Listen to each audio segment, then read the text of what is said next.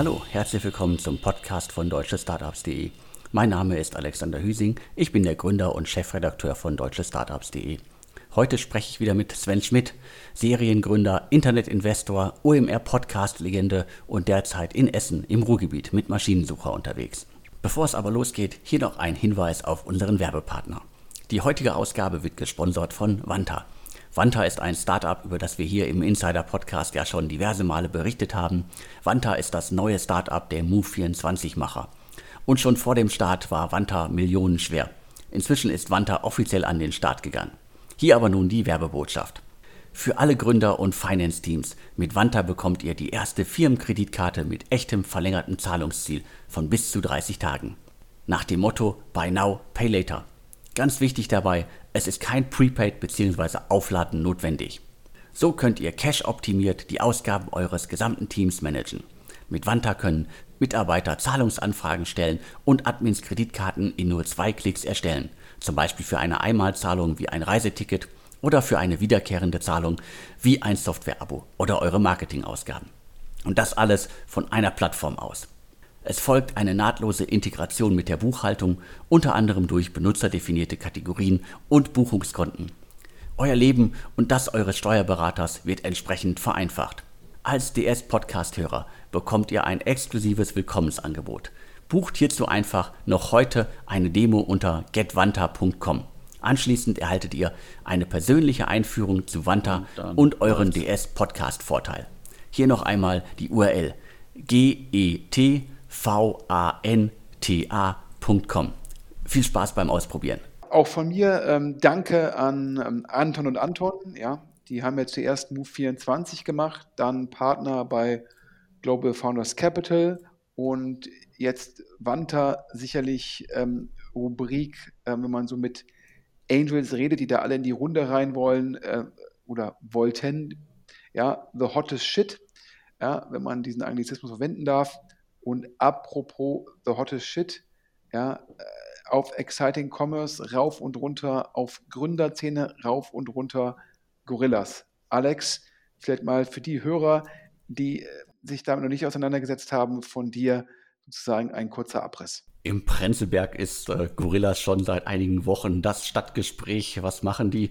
Äh, die gehen in den Supermarkt und äh, kaufen quasi ein, äh, salopp gesagt. Es ist eine Art rollender Supermarkt. Die versprechen im Prenzlberg in Berlin in zehn Minuten zu liefern und selbst das unterbieten sie noch. Man findet auf äh, Twitter und so weiter von einigen Gründern aus der Szene irgendwie Posts, wo in drei Minuten, in fünf Minuten irgendwie die Lebensmittelsachen geliefert worden sind. Also die wollen wirklich das äh, Prinzip, mit dem äh, Shopwings ja, glaube ich mal, äh, von Rocket äh, gescheitert ist, die wollen das jetzt in, in gut umsetzen mit irgendwie einigen Hotspots, seit wenigen Tagen jetzt auch in Berlin Mitte, aber nur in Mitte. Ich sitze ja hier im Wedding, bei uns leider nicht verfügbar, also in Mitte, Mitte sind sie wohl auch verfügbar seit einigen Tagen. Und das ist auf jeden Fall das heißeste Startup gerade äh, in, in Berlin, weil alle irgendwie drüber reden, alle bestellen mal da und angeblich alles auch zu Supermarktpreisen, was mich am Anfang so ein bisschen gewundert hat. Die, die App, äh, äh, mit der man bestellen kann, war komplett auf Englisch, also ist so ein komplettes Szene-Ding. Daran sind ja schon ein paar Startups wie Gitzi gescheitert, dass sie irgendwie aus der Hipster-Blase gekommen sind. Mittlerweile ist die Seite oder die Website auch auf Deutsch. Deswegen, es geht um E-Commerce, es geht um Lebensmittel, es geht um Supermärkte und es geht um verdammt schnelle Lieferungen. Und äh, deswegen ist Gorillas gerade richtig heiß.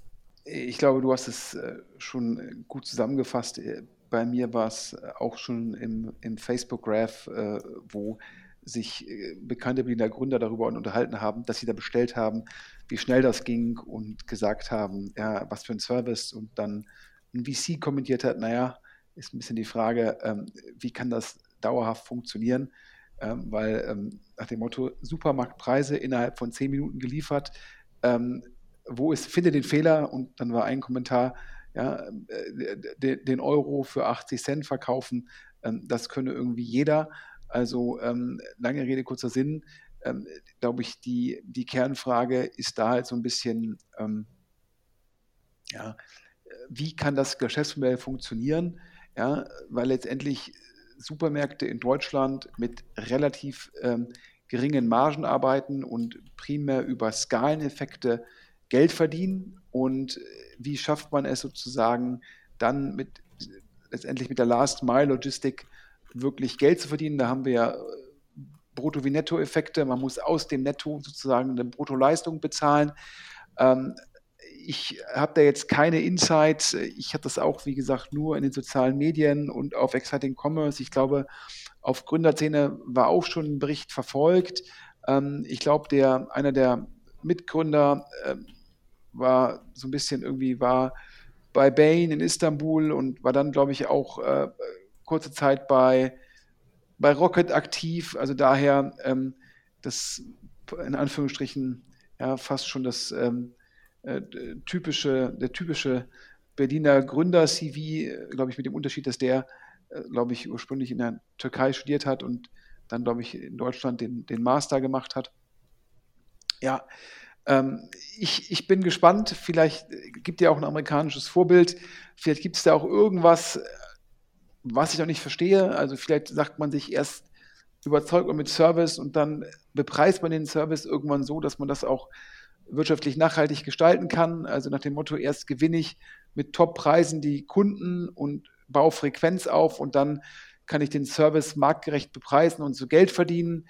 Ähm, mir ist noch nicht ganz klar, ähm, äh, aber Alex, ja, nicht nur, dass Gorillas the hottest shit ist, ja, wer hat da jetzt investiert und das hast du exklusiv rausgefunden und ich gebe dir jetzt die Steilvorlage, der Berliner Super Angel. Ja, im Grunde ist es ja fast schon irgendwie, äh, wie man sagt mal so schön, ein No-Brainer. Wenn mich jemand gefragt hätte, wer könnte da investieren, dann auf jeden Fall Christoph Mehr und Atlantic Food Labs. Das passt hundertprozentig dazu.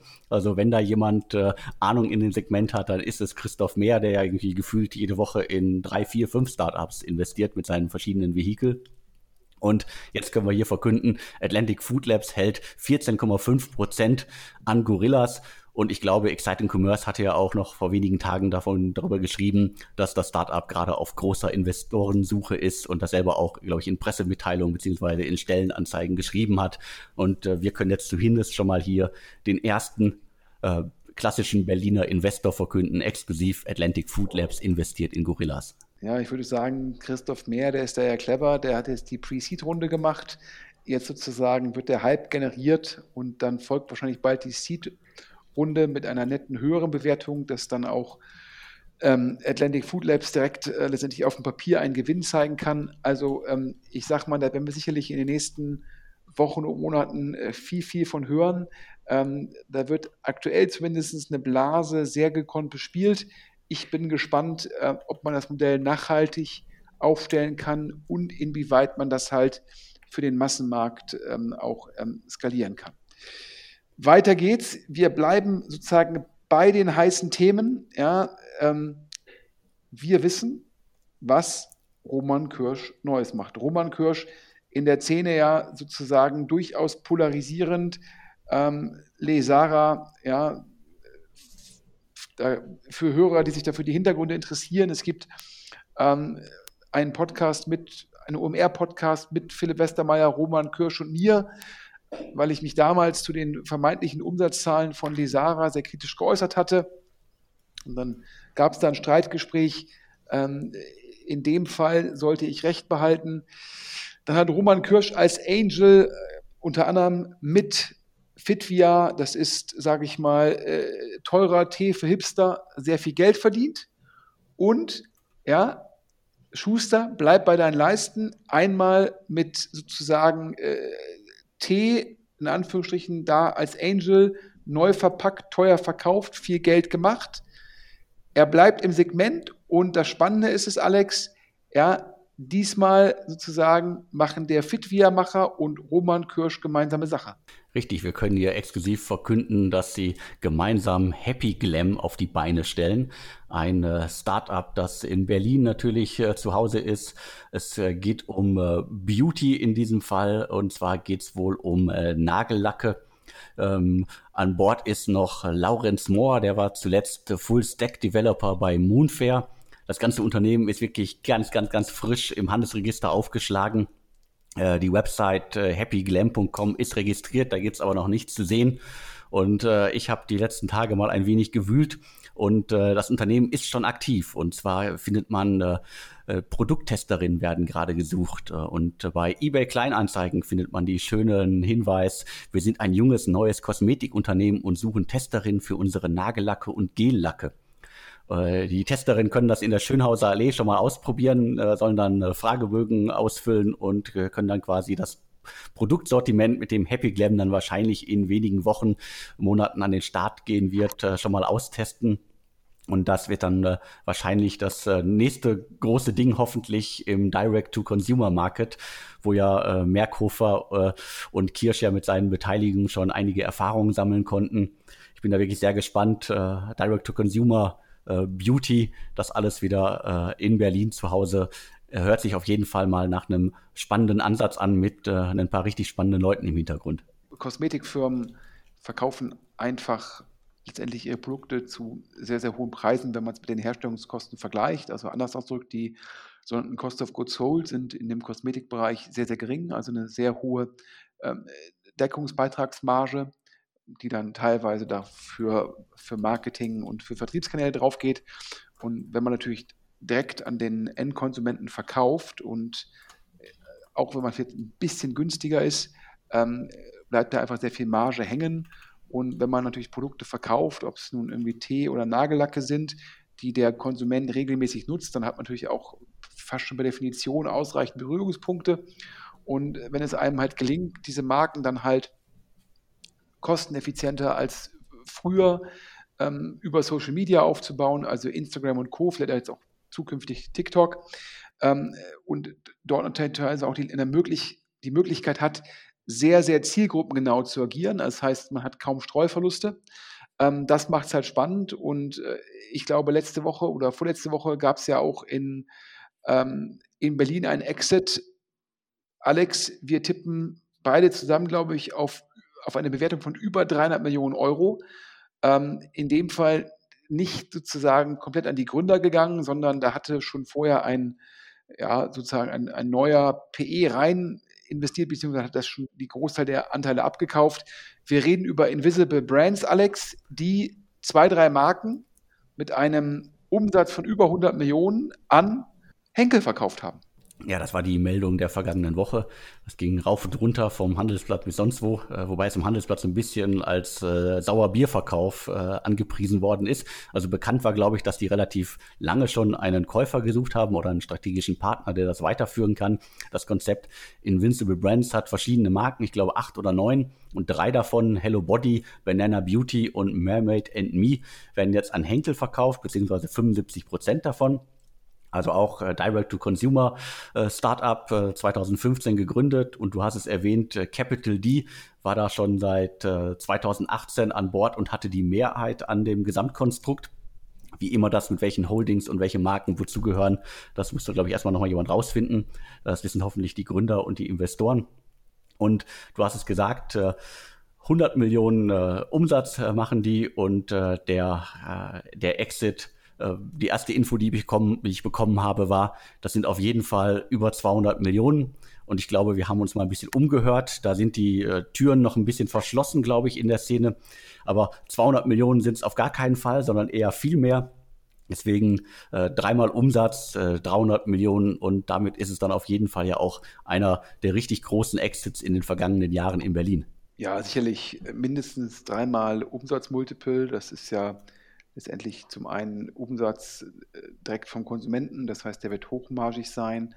Zum anderen ähm, ist es auch wachsend, das heißt, äh, das sind ja immer so die beiden Punkte, die es zu berücksichtigen gilt, welche Marge und welches Wachstum. Und da wird Henkel sicherlich 300 Millionen plus gezahlt haben. Wenn man jetzt das Ganze auf die 75 Prozent bezieht, wären das ja dann mindestens 225 Millionen. Das wäre dann auch wieder mit einer ersten Quelle konsistent. Also daher ähm, auf auf jeden Fall viel, viel größer, als äh, dass man also auf den ersten Blick vielleicht äh, dachte. Und daher Glückwunsch. Aber wie gesagt, ähm, wahrscheinlich geht das meiste davon an Capital D und deren Investment von vor zwei Jahren in Invisible Brands sieht heute äh, sehr, sehr clever aus. Und letztendlich, ja, das, was jetzt Roman Kirsch sozusagen mit Happy Glam macht, geht ja in die gleiche Richtung. Und ähm, gibt auch immer wieder Beispiele aus anderen Ländern, wo es halt Leuten gelingt, ja, über Social Media äh, neue Kosmetikmarken, neue Marken aufzubauen. Wenn einem das gelingt mit den ausreichenden Berührungspunkten, ja, ist das ein unglaublich lukratives Geschäft. Ähm, und ja, das, das macht dann richtig Spaß. Ähm, aber apropos Exit, jetzt haben wir jetzt äh, sozusagen ähm, so ein bisschen ähm, über Direct to Consumer gesprochen. Jetzt mal wieder ein bisschen ein Enterprise-Thema. Ähm, Hornet Security, und das ist eigentlich schöne Nachrichten aktuell. Wir sehen jetzt meines Erachtens nach Corona jede Woche zwei, drei Exits. Und äh, das ist ein Zeichen, nachdem wir letztes Jahr äh, gab es ja im Endeffekt relativ wenig Exits, jetzt relativ viele Exits. Ähm, sicherlich getrieben zum einen durch das viele Geld, das halt äh, PEs und Strategen sitzen sozusagen da auf viel Liquidität und machen jetzt auch was, weil sie gefühlt was tun müssen, weil ihnen Corona nochmal transparent gemacht hat, wie wichtig Digitalisierung ist. Und ein altes Investment vom HTGF, Hornet Security, das ist ein Cloud Security Provider für, primär für E-Mail, glaube ich, ähm, jetzt denken wahrscheinlich wieder manche Hörer, was, was erzählen wir da? Aber der Alex und ich so bei, bei Enterprise-Themen ähm, sind wir nicht immer hundertprozentig fit. Und zum anderen, auch wenn man auf deren Webseite geht, versteht man manchmal gar nicht ja, äh, die Differenzierung zwischen den einzelnen Anbietern. Ähm, aber Alex, du weißt, ein, ein schöner Exit für den HTGF und natürlich auch für die Gründer. Stimmt, und ich glaube, das haben die wenigsten vermutet. Also Hornet Security ist äh, ein richtig altes Unternehmen. Äh, 2007 hat da, glaube ich, der HTGF schon investiert und ich glaube, sie sind auch in dem Jahr gegründet worden, also relativ früh dabei. Äh, das Logo, die Website, die, die, sehen halt aus wie, wie sagte man damals, Web 2.0 ist, glaube ich, das Schlagwort. Äh, deswegen, also ich hatte Hornet Security auch nur bedingt äh, auf dem Schirm. Ich glaube, weil das Logo mit dieser äh, Hornisse so skurril ist, konnte ich mich dran erinnern. Und äh, deswegen, wir können jetzt hier auf jeden Fall schon mal exklusiv verkünden, dass wir hier von einem hohen zweistelligen Millionenbetrag äh, sprechen. Also die Bewertung des Unternehmens, das hat, glaube ich, haben die wenigsten vermutet. Die haben 200 Mitarbeiter, 40.000 Kunden. Dementsprechend ist das ein Unternehmen, das wirklich auch Substanz hat und äh, im besten Fall reden wir hier von einer Bewertung von 80 Millionen und dementsprechend sollte man diesen Exit auf jeden Fall auf dem Schirm haben und wir haben ihn jetzt hiermit auf den Schirm gebracht. Wie gesagt, Glückwunsch an alle Kapitalgeber und natürlich auch die Gründer. Ähm, ja, und äh, jetzt geht es sozusagen äh, zu den neuen Investments ähm, und zwar von Picos. Picos ähm, für die Hörer, die uns nicht wöchentlich zuhören, das ist letztendlich das Vehikel von einem der Samba-Brüder, nämlich von Alexander Samba. Ähm, und ähm, Picos äh, schafft es immer wieder, zumindest vom Lebenslauf her betrachtet, äh, Top-Gründer äh, an den Start zu bringen. Teilweise sind die auch vorher Entrepreneur in, in Residence, also sozusagen entwickeln zusammen mit Picos Themen. Also ja, ähm, vor ein paar Jahren hat man das noch Company Building genannt. Ähm, das, ein bisschen, das Wort ist ein bisschen aus der Mode gekommen. Und äh, Pico schiebt unglaublich viele Themen an. Und äh, gibt es wieder, Alex, du hast, glaube ich, zwei neue Investments von Picos identifizieren können. Genau, bei äh, Picos Capital komme ich manchmal auch nicht hinterher, wo die schon überall drin sind, was sie schon alles gemacht haben. Also die Liste ist lang. Äh, du hast es gesagt, äh, ist so eine Mischung aus, äh, sie gründen gemeinsam bzw. schieben an. Und jetzt haben sie Flex Cavo auf den Markt gebracht und äh, Hive äh, Logistics, zwei Unternehmen, die äh, unterschiedliche Dinge anbieten. Flex Cavo ist auf das Mieten von Baumaschinen spezialisiert, also im Grunde dein Thema. Und äh, Hive äh, Logistics ist ein Drittanbieter für Logistikdienstleistungen.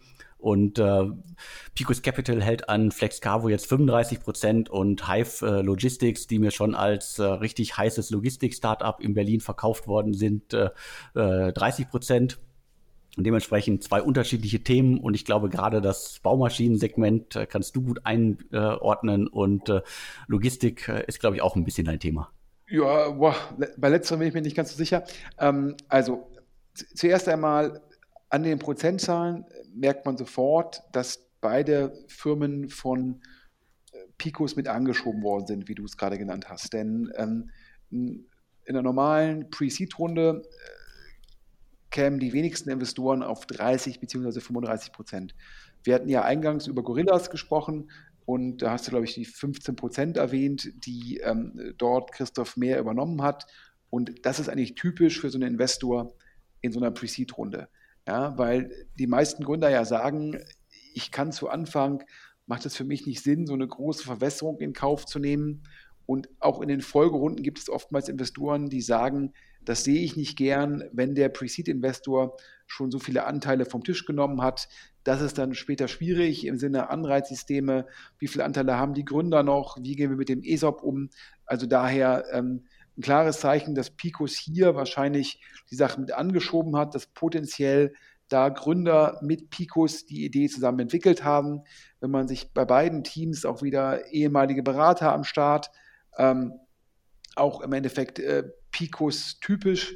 Die setzen, äh, legen da großen Wert auf die akademischen Leistungen und haben es am liebsten, wenn da jemand entweder bei einer Top-Beratung oder Top-Investmentbank Erfahrung gesammelt hat. Ähm, aber jetzt zu den beiden Themen. Äh, Flex Carvo ist ähm, letztendlich ja, so wie Mietwagenfirmen PKWs vermieten, vermietet äh, Flex Carvo Baumaschinen, sind damit ein Konkurrent von Clarks. Clarks, ein Baumaschinen-Startup, aus München, ich glaube, Flex Carvo ist aus Rosenheim, also beide sozusagen bayerischen Ursprungs. Clarks ist, glaube ich, von Lukas Gadowski finanziert, ähm, wenn ich mich richtig erinnere.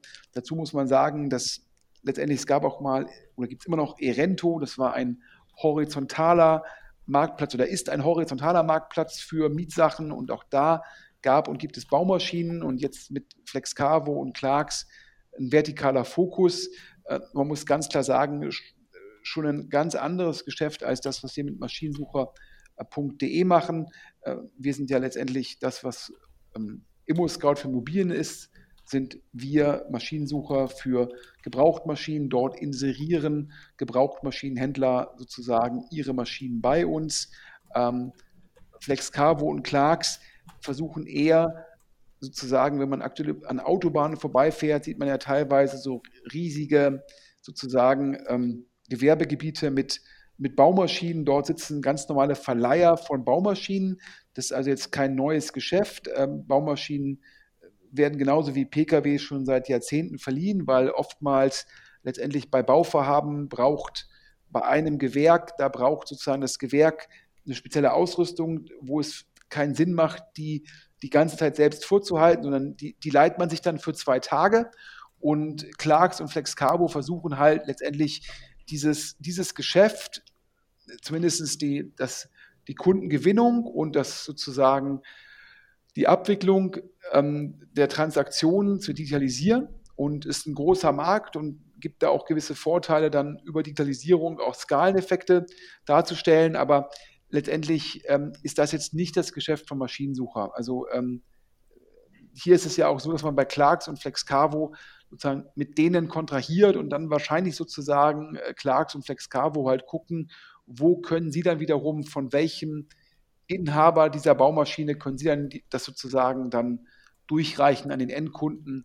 Ja, das ist der Modell. Also daher, ähm, ja, also ist das jetzt, ähm, gucke ich da mit Neugierde auf das Modell, aber ist jetzt sozusagen kein, kein Konkurrenz für uns. Und, aber ist ein großer, ist ein spannender Markt und ähm, ja, ähm, muss man mal gucken. Die Investitionshypothese von Picos ist wahrscheinlich, ähm, dass man das noch besser exekutieren kann als Clarks.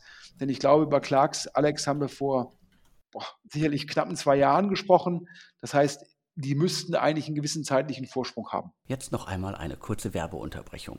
Die heutige Ausgabe wird gesponsert von Vanta. Für alle Gründer da draußen, mit Vanta bekommt ihr die erste Firmenkreditkarte mit echtem verlängerten Zahlungsziel von bis zu 30 Tagen. Getreu dem Motto Pay Now, Pay Later. Ganz wichtig dabei, es ist kein Prepaid bzw. Aufladen notwendig. Mit Vanta ist es möglich, Kreditkarten in nur zwei Klicks zu erstellen, zum Beispiel für eine Einmalzahlung wie ein Reiseticket oder für eine wiederkehrende Zahlung wie ein Software-Abo oder eure Marketingausgaben. Als DS-Podcast-Hörer bekommt ihr ein exklusives Willkommensangebot bei Wanta. Bucht hierzu einfach noch heute eine Demo unter getwanta.com. Anschließend erhaltet ihr eine persönliche Einführung zu Wanta und euren persönlichen DS-Podcast-Vorteil. Definitiv, also einen Vorsprung müssten die auf jeden Fall haben. Äh, aber es zeigt ja, dass dieses Segment halt äh, immer noch äh, neue Konzepte anlockt und dass einige glauben, dass sie da halt noch besonders gut sein können. Klar, aber darf man nicht vergessen, also ähm, manche Geschäftsmodelle sind halt primär Exekutionsgeschäftsmodelle, wo es dann nicht ganz so wichtig ist, wann man damit loslegt, sondern sozusagen, wie gut man es exekutiert. Ähm, ja, werden wir weiter verfolgen und Hive Logistics ähm, ist für mich halt so ein bisschen so ein äh, Fulfillment bei Amazon-Klon. Das heißt, man will halt unabhängig von Amazon ja, äh, FBA-Dienstleistungen anbieten. Ähm, auch da wahrscheinlich wieder ein sehr gutes Team, was Picos da zusammengestellt hat oder wo man sich da gefunden hat. Aber da hast du mir ja auch gesagt, Alex, da kennst du noch ein, zwei andere Anbieter in dem Segment.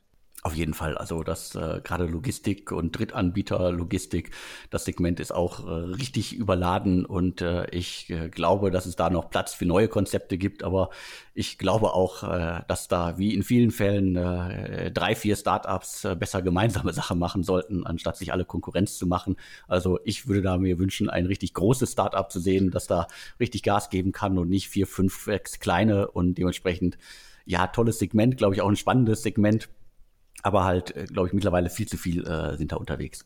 Auf der anderen Seite muss ich natürlich sagen, durch Corona natürlich E-Commerce Rückenwind, dadurch natürlich auch Logistik Rückenwind, dadurch natürlich auch solche Dienstleistungen Rückenwind. Ähm, aber dennoch äh, bei beiden Fällen, also wie gesagt, es gibt Konkurrenten von Hive, es gibt Clarks im Fall von, von, von äh, FlexCarvo, das heißt, Pico setzt hier auf die Exekutionsfähigkeiten der Teams. Übrigens, du hast gesagt Logistik, also ja, Maschinensucher wir sind auch führend im Bereich sozusagen, äh, wenn ein gebrauchten Gabelstapler sucht zum Kaufen, äh, sozusagen findet den bei uns. Ähm, aber ansonsten jetzt letztendlich auch da mit jetzt rein Logistikdienstleistungen habe ich da jetzt auch nichts am Hut und gucke da auch einfach nur wie im Fall von Flex Carbo werde ich auch Hive Logistics sozusagen äh, verfolgen aus Interesse. Aber jetzt, ähm, da gibt es jetzt wenig, wenig Berührungspunkte zum Maschinensucher. Also daher, ähm, ja, würde ich sagen, legen wir jetzt weiter. Ähm, jetzt haben wir primär über, sage ich mal, tolle Exits, tolle neue Investments gesprochen. Aber ähm, jetzt müssen wir wieder, ja, ich würde sagen, vielleicht hat Corona den Tod beschleunigt, aber es war ein Tod, der absehbar war. Loopline Systems ist insolvent, Alex ein Startup, das äh, wahrscheinlich oder vielleicht einige kennen, schon vor etlichen Jahren äh, in Berlin von Project A Ventures äh, angeschoben. Nora Heer und Christian Kaller führen das Unternehmen. Da gab es, glaube ich, gefühlt 2018 die letzte Meldung und das war eine Meldung, die ich, glaube ich, jetzt im Nachhinein erst richtig verstehen kann. Also damals hieß es, dass Konstanze Buchhain und diverse andere, die das Thema gut finden, in das Unternehmen investieren. Es gab da auch äh, ein eigenes Vehikel, mit dem quasi äh, Friends, äh, Families und Kunden in das Unternehmen selber investiert haben. Damals war, glaube ich, von einer siebenstelligen Summe die Rede. Was ich ganz spannend finde, also Loopline Systems 2014 gegründet, die haben noch nie einen Jahresabschluss veröffentlicht. Deswegen äh, äh, fehlen mir da leider ein paar Infos, die ich sonst immer äh, runterbeten kann. Naja, die, ich würde eher sagen, die sind, die sind so klein, dass sie den Jahresabschluss nur hinterlegen mussten. Okay, das äh, könnte natürlich auch sein. Aber was, was können wir jetzt sagen? Äh, Project A ist 2018 bei der letzten quasi äh, Runde mit Kunden äh, ausgestiegen. Der Loopline Systems wird auch schon als Exit auf der Website geführt, also Exit in Anführungsstrichen. Das sind die berühmten 9-Euro-Exits, die eigentlich jeder, ähm, jeder angesehene VC äh, eher sozusagen äh, von der Webseite verschwinden lässt ähm, da man eigentlich nicht die Rückfrage haben will, und wie viel Geld habt ihr das verkauft? Äh, ja, ein Euro. Ähm, aber ähm, Heinemann Associates hatte das ja, das war ja ein Company Building äh, von Heinemann Associates. Und daher hatte man wahrscheinlich noch gedacht, dann tun wir das als Exit auf die Webseite aber wahrscheinlich nach der Insolvenz wird das auch verschwinden. Aber Alex, du hast noch gar nicht gesagt, was hat eigentlich Loopline Systems gemacht? Stimmt, äh, habe ich wieder mal vergessen. Äh, so tief im Thema wieder drin. Äh, äh, das Startup kümmert sich um Mitarbeiterfeedback, ist halt eine Software, die Unternehmen helfen soll, Führungsprozesse zu verschlanken und zu digitalisieren.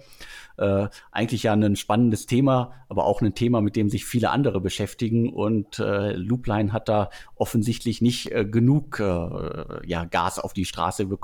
Und das ja jetzt auch schon seit einigen Jahren. Und wie gesagt, die letzte große Meldung, die ich so hatte, war 2018. Und äh, das war sozusagen die äh, ja, Runde, wo auch Project A ausgestiegen ist. eigentlich hätte man ja denken können, nach dem Motto, äh, die sind zum richtigen Zeitpunkt mit dem richtigen Thema gestartet, dazu irgendwie SaaS, Enterprise, ja, hat, und hatten ja eigentlich sozusagen da die 100 Leute im, im Overhead von Heinemann Associates sozusagen ja auch noch hinter sich. Es hat trotzdem nicht funktioniert. Das, ähm, also man muss ich, ich gucke da immer von draußen, denke mir an, ja, äh, Heinemann Associates angetreten mit der mit der vermeintlichen Marketing-Expertise. Jetzt guckt man sich an, was mit den ganzen AdTech-Investments geworden ist. Dann angetreten ja, mit der operativen Expertise. Dann guckt man sich an, was mit den ganzen Company-Building-Ventures geworden ist. Und die erfolgreichsten Investments, sowas wie Cry und Co., sind dann letztendlich Co-Investments mit führenden VCs. Also daher, ähm, da ist die Hypothese, glaube ich, die war ursprünglich mal eine andere. Naja, also gucken wir mal, vielleicht äh, gibt es jetzt auch viele Fälle, wo es dann in der Insolvenz sozusagen jemanden gab, der das übernommen hat und weitergeführt hat. Wir drücken auf jeden Fall allen Mitarbeitern die Daumen und vielleicht findet sich ja auch für Loopline Systems eine neue Heimat. Ich sage ja immer, manchmal müssen halt auch Firmen sozusagen, eine Wirtschaft kann es sich nicht erlauben, alle toten Pferde in die Unendlichkeit sozusagen zu reiten, ja, weil sonst werden irgendwann Volkswirtschaften ja, nicht mehr effizient und das ist dann für keinen gut. Aber so wie es halt auch die Insolvenzen gibt, gibt es auch wieder neue Deals, neue Pre-Seed-Deals, Alex. Und da hast du mal wieder zwei Deals exklusiv. Das eine oder der eine Deal ist von Cavalry Ventures. Genau, starten wir mit Cavalry Ventures. Äh, die haben gerade mit ihrem zweiten Fonds, der noch relativ äh, frisch ist, in Upper investiert. Ein äh, Unternehmen, das sich als Plattform für Freelancer positioniert. Also äh, Unternehmen sollen über die Plattform schnell und transparent einen passenden Freelancer äh, bekommen können. Und äh, ja, in dem Segment gibt es ja auch sehr, sehr viele Plattformen. Also ich weiß gar nicht, wie viele Startups ich in den vergangenen äh, zehn Jahren schon gesehen habe, die sich irgendwie darum kümmern, dass äh, Unternehmen und Freelancer zusammenarbeiten. Und äh, Upper ist jetzt das die, die neueste äh, Form äh, dieses äh, kleinen Hypes, dieses Dauerbrenners, dieses Dauerthemas also es geht im weitesten Sinne um HR und äh, äh, vielleicht glaubt man bei Cavalry, weil man weiß, äh, wie viele Probleme Startups oft haben, das Ganze zu managen und die richtig guten Leute zu bekommen, dass sich das vielleicht lohnen kann. Aber wie gesagt, ich habe da auch schon so viele Sachen gesehen, deswegen ja ein, ein spannendes Thema, aber muss ich erst noch zeigen für mich, ob das wirklich auch richtig groß werden kann. Ja, Cavalry Ventures, einer der führenden Pre-Seed-Investoren ähm, in Berlin, mit neuem Fonds, bestens vernetzt, eigentlich einem Gespür für heiße Themen. Aber ich muss sagen, äh, gefühlt für mich die 38. Plattform, die irgendwie Freelancer im Bereich Produkt und Tech vermittelt und bei der Abwicklung hilft und so weiter. Ich frage mich immer, was macht diese Plattform einzigartig? Was macht diese Plattform? Wo ist der Exit? Wer soll diese Vielzahl von Firmen in dem Segment kaufen. Vielleicht täusche ich mich, vielleicht sieht man von außen nicht genügend, vielleicht sind die KPIs überragend. Daher, wie gesagt, äh, im Zweifel sozusagen für Caroly Ventures. Aber mich hat das Thema jetzt auf den ersten Blick nicht begeistert. Jetzt kommen wir zum Thema, was potenziell spannender sein kann. Und du hast herausgefunden, die Kollegen von Zeitgold, ja, deren Kerngeschäft läuft aktuell vielleicht nicht ganz so gut aber sozusagen deren Angel Investments, ja, die scheinen zu funktionieren die äh, SumUp bzw. Zeitgoldgründer, die ja gerade ihr Produkt eingestellt haben und jetzt sich als äh, äh, Buchhaltungstool äh, versuchen oder äh, Steuertool versuchen, äh, investieren ja schon seit einigen Jahren mit Discovery Ventures in Unternehmen. Ich glaube, es sind sogar auch an Flixbus und so weiter beteiligt. Und jetzt gibt es ein neues Investment und zwar gemeinsam mit äh, B2V Partners, äh, Comparion, die das Ganze ja dann auf halbstaatlicher, staatlicher Seite matchen, aber auch ein paar Angels wie Christian Geiser und Gerald Schönbucher sind bei der Runde an Bord und die alle zusammen investieren in Food Circle. Ein Berliner Startup, ein äh, Online-Großhandel für Bio-Lebensmittel. Das Team ist schon seit 2018 im Markt aktiv und äh, es ist ein, äh, glaube ich, ein italienisches Gründerteam. Deswegen gibt es die Website auch auf Italienisch, Englisch und Deutsch. Und dementsprechend ist es wirklich ein B2B-Konzept, E-Commerce B2B äh, Online-Großhandel für Bio-Lebensmittel. Also das kann ich mir schon gut vorstellen, dass man da, wenn man die entsprechenden Kontakte dann auch in die Herstellerländer wie vielleicht Italien hat, dass das Ganze gut funktionieren kann. Und äh, jetzt gibt's halt äh, ein erstes größeres Investment wahrscheinlich bei, bei den genannten Partnern. Sollte das auf jeden Fall schon äh, siebenstellig sein. Und dementsprechend äh, neues Investment von äh, Discovery, also den Zeitgold-Gründern und äh, B2B-Partners. Ja, also äh, Brains Venture, du hast recht, dann deutet alles darauf hin, dass das wahrscheinlich zumindest äh, sehr, sehr hoch sechsstellig oder siebenstellig ist. Ähm, wahrscheinlich ein spannender Markt, der, glaube ich, generell unabhängig davon, ob das jetzt Bio ist oder nicht Bio, Lebensmittel, Großhandel, teilweise von Genossenschaften geprägt, ja, teilweise ähm, ja, von, von tatsächlich sehr, sehr äh, ja, Oldschool-Mechanismen äh, ähm, getrieben. Und wenn es einem gelingt, das zu digitalisieren und auch gelingt, dauerhaft dann an den Geschäftsbeziehungen, die man herbeiführt, zu partizipieren, ähm, ist das, glaube ich, ähm, sehr, sehr spannend und wahrscheinlich diese Differenzierung, dass man sich jetzt erstmal auf Bio und Nachhaltigkeit da fokussiert, sicherlich auch sinnvoll ähm, und dementsprechend ähm, spannend. Ich glaube, dann muss man immer gucken, da braucht man, glaube ich, Teams, die ausreichend Domain-Expertise haben, ähm, damit die halt dann auch diese, sage ich mal, verkrusteten Strukturen ähm, erfolgreich aufbrechen können. Aber ich glaube, sehr guter Angel, sehr guter Investor an Bord. Ähm, dann sage ich, warten wir mal auf die nächste Runde. Ähm, und ähm, apropos nächste Runde, ja, ähm, wir haben jetzt eine neue Rubrik, das Promi-Investment der Woche. Und ähm, wenn man Privatjet fliegender Globetrotter ist, der sozusagen in der Vergangenheit mit Autos im Kreis gefahren ist, dann muss man natürlich in das klimarettende Startups investieren. Und wir reden, Alex, über Nico Rosberg und wir reden über Planetly. Planetly, darüber hatten wir schon gesprochen. Es scheint uns sozusagen irgendwas mit dem Ablasshandel zu tun zu haben. Und vielleicht sozusagen kann Nico Rosberg dann seine Privatjetflüge sozusagen darüber auch kompensieren. Vielleicht. Äh, vielleicht möchte er auch, bevor die Hülle der Löwen losgeht, äh, in äh, wenigen Wochen, wo er jetzt auch als Investor an Bord ist, äh, vielleicht möchte er da noch ein bisschen Portfolio äh, Schönheitskur betreiben. Er hat ja, glaube ich, auch schon in, äh, in Tier Mobility investiert und auch bei Lilium ist er an Bord. Und ansonsten, ja, er interessiert sich für Green Tech-Themen, hat, glaube ich, auch das Green Tech Festival mit ins Leben gerufen oder halt als erster Investor mit unterstützt. Und äh, jetzt investiert er in Planetly, das Klima-Startup von Anna Alex, ehemals Outfittery und Benedikt Franke, Helpling. Und äh, da waren schon Speed Invest, äh, Cavalry Ventures und diverse Business Angel und auch 468 Capital, der neue große VC von Alexander Kuttlich und Florian Leibert an Bord. Und wir können jetzt hier auch äh, die, die Wahnsinnsanteile äh, von äh, Nico Rosberg äh, enthüllen. Er hält äh, 0,4 Prozent an Planetly. Da fragt man sich immer, also Nico Rosberg hat ja ähm, mit seiner Formel 1-Karriere, mit seinen ganzen Werbepartnerschaften äh, sicherlich im dreistelligen Millionen Bereich ähm, Einnahmen für sich generiert ähm, und hat, glaube ich, äh, diverse Angestellte nur für seine Social-Media-Kanäle. Und äh, wenn der dann sozusagen, keine Ahnung, wo Planetly aktuell ist, irgendwie Seed oder Series A, ähm, äh, wenn der dann insgesamt 0,46 Prozent übernimmt, dann stellt man sich immer die Frage, äh, also als ich bei Excel war und äh, dann hat man noch irgendwie ähm, dann war immer die Frage, wollen wir jetzt sozusagen ein Poster-Investment machen? Und was war ein Poster-Investment, wenn man die normale Zielgröße war immer 15 bis 20 Prozent an einer Firma zu haben. Und wenn man glaubt, die, Firma wird auf jeden Fall ein Hit, aber man äh, kann da jetzt, kommt nicht in die Runde rein, um Lied zu machen, will man da mitmachen, um zum Schluss halt irgendwie 3% zu haben.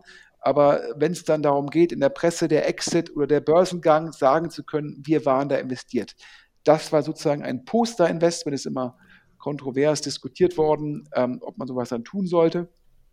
Und es scheint mir so ein bisschen zu sein, als würde Nico Rosberg bei Tier hat er ja, glaube ich, auch irgendwie 0, und äh, wenn man teilweise früh investiert und eigentlich über ein relevantes Vermögen verfügt und dann trotzdem immer überall 0, Investments hat, muss man sich fragen, ist das jetzt ernsthaft oder sozusagen macht Nico Rosberg da ein Poster-Investment nach dem anderen im Sinne von Branding, im Sinne vielleicht ein bisschen von Netzwerk, aber auch im Sinne von Medienreichweite für sich selbst und für die Firma.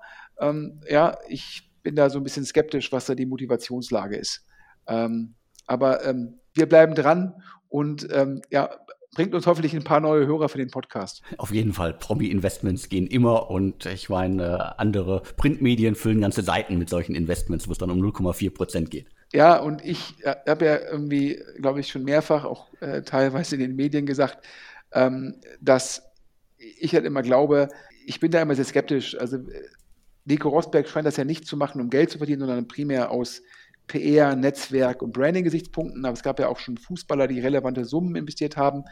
Und dann habe ich immer gesagt, ich glaube, wenn ich jetzt ein Prominenter wäre, ich würde eher gucken, dass ich mit meiner Prominenz es schaffe, vielleicht bei Index investieren zu dürfen, vielleicht bei Excel investieren zu dürfen und halt dann anbieten würde, ja, ich kann ja auch ein bisschen PR mit euren Startups machen, um da reinzukommen.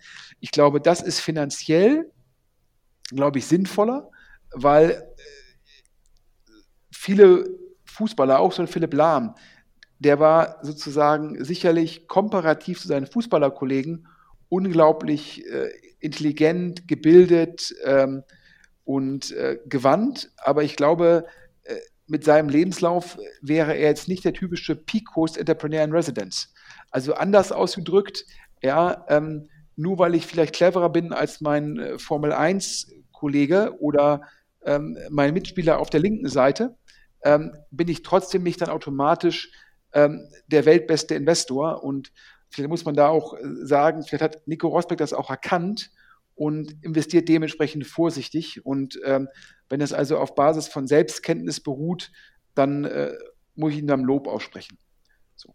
Final, wir hatten jetzt ja das Promi-Investment der Woche, um unsere Hörerzahlen und die Klickzahlen zu erhöhen. Ja, wir bekennen uns schuldig. Kommen wir jetzt zum Rätsel der Woche. Ja, wir hatten ja schon mal ein Rätsel, da ist uns dann, glaube ich, ex post vorgeworfen worden, ähm, dass wir uns nicht getraut hätten, ähm, sozusagen äh, Lawrence Leuschners PR-Aktion sozusagen da ähm, Lawrence Leuschner zu benennen. Ja, das, äh, das habe ich gesagt, vielleicht hat der hat der Kommentator auf LinkedIn da durchaus sozusagen äh, so ein bisschen recht gehabt und deshalb wollte ich das jetzt hier nachholen. Ähm, letztendlich muss man ja auch sagen, der Lawrence Leuschner, ähm, der bespielt die Presse ähm, perfekt. Das hat natürlich auch mit seiner ähm, äh, Tour potenziell Gutes und rede auf jeden Fall darüber, bevor die Eier überhaupt gelegt sind, hat er ganz hervorragend gespielt.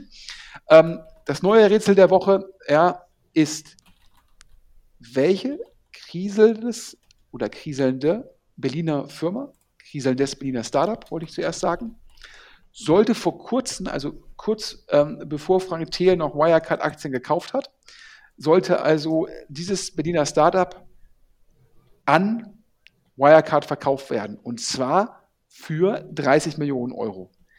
Ja, wir wissen es. Ähm, und ähm, wir machen ein Quiz und auf LinkedIn in den Kommentaren kann man raten, rätseln oder einfach es auch wissen. Also welches kriselnde Berliner Startup sollte für 30 Millionen Euro an Wirecard verkauft werden und dann kam ja die Insolvenz dazwischen, also die von Wirecard und dann war natürlich der Deal auch tot. Ähm, und ähm, wer das richtig als erster errät, sozusagen äh, dessen Firma oder den äh, erwähnen wir lobend im Podcast. Alex, hast du noch Infos? Jetzt, äh, wir, sind, wir bewegen uns dem Ende des Inlandsfluges, den aktuell keiner antritt. Äh, das ist auch gut so und äh, ich habe auch mitgeraten. Ich äh, hatte die Infos noch nicht. Ich wäre nicht sofort drauf gekommen, aber äh, ich ich kann es mir vorstellen und äh, als ich den Namen dann von dir gehört habe, äh, konnte ich auch noch eins zu eins zusammenzählen. Also nach äh, äh SO1, äh, die ja insolvent sind, nachdem sie kurz vor, äh, vor wenigen Wochen noch von Wirecard übernommen worden sind, hätten wir dann noch einen zweiten Fall jetzt gehabt. Aber wahrscheinlich haben wir den dann jetzt ohnehin bald, wenn der Exit auch nicht geklappt hat. Aber ich freue mich da auf die äh, Kommentare und das Rätselraten auf LinkedIn. Die Wirecard-Kollegen, die haben ja versucht, halt letztendlich ihre Überwert in Aktien, ja, weil ja letztendlich die, die Firma darunter war ja nicht nachhaltig profitabel und auch nicht so viel wert, zu nutzen, um davon andere Firmen zu kaufen. Die sollen ja sogar darüber nachgedacht haben, die Deutsche Bank zu kaufen. ja, und um dann irgendwann sich mit diesen Aktien so viel Substanz zu kaufen, ähm, dass man dann halt äh, potenziell halt eine nachhaltige Firma wird. Das schien der Plan gewesen zu sein, wobei ich halt glaube, äh, kleine Berliner Startups mit äh, negativem Cashflow, relevanten negativen Cashflow und schmalem Wachstum zu kaufen, äh, ob das dann sozusagen jemals aufgegangen wäre, das wage ich zu bezweifeln. Aber jetzt nochmal kurz eine Übersicht. Wir hatten heute wieder viele Themen, neun an der Zahl. Alex, du hast zu Anfang enthüllt, Gorillas, the hottest shit in Berlin, zumindest in der Berliner Hipsterblase. Ja, sozusagen Lebensmittel innerhalb von drei Minuten geliefert äh, zum normalen Supermarktpreis. Ähm, wie das nachhaltig funktioniert, ist mir von außen nicht klar. Aber the hottest shit, wer hat da investiert? Natürlich der Berliner Superangel Christoph Mehr. Dann Roman Kirsch, ja, sozusagen ähm, berühmt und berüchtigt in der Berliner Szene, macht jetzt mit dem Fit-Via-Macher zusammen Nagellacke. Ja, hört sich auf den ersten Blick, was macht der Nagellacke? Ja, aber hochmargiges Produkt und Plan ist Direct to Consumer. Spannendes Thema und kann hochprofitabel werden. Dann hatten wir gesprochen, hochprofitabel, Exit. Invisible Brands verkauft drei seiner Marken wahrscheinlich zu einer Bewertung von über 300 Millionen an Henkel, die davon 75 Prozent kaufen.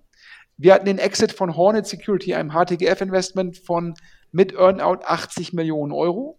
Dann Alexander Samba, ja, äh, macht in der Zwischenzeit, schiebt der mehr sozusagen Ventures an ähm, im Monat als Rocket im Jahr.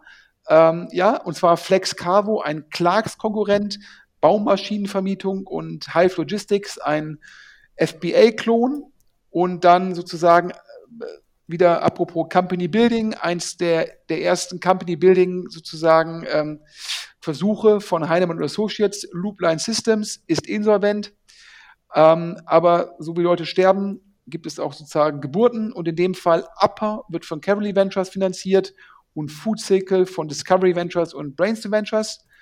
Das Promi-Investment der Woche hatten wir schon gesagt. Nico Rosberg investiert in Planetly, wenn auch nur wenig. Und ja, und zum Schluss, welches kriselnde Berliner Startup sollte für 30 Millionen Euro an Wirecard verkauft werden? Dis diskutiert mit uns auf LinkedIn. Und Alex, wie üblich, A, wer den Podcast sponsern möchte, wendet es bitte an Podcast Deutsche Startups. Wer uns spannende Infos schicken will, kann das auch an Podcast Deutsche Startups mailen oder auf dem anonymen Briefkasten auf deutschestartups.de in Anführungsstrichen einwerfen. Ja, und jetzt 45 Minuten vorbei.